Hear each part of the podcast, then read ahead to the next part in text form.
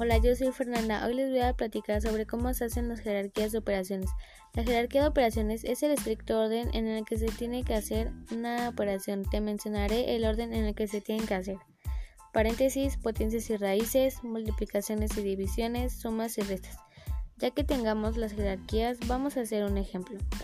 10 entre 2 más 5 por 3. Recordaremos nuestras jerarquías. Primero tenemos paréntesis, pero como no hay paréntesis en esta operación, nos pasamos a la siguiente que son potencias y raíces.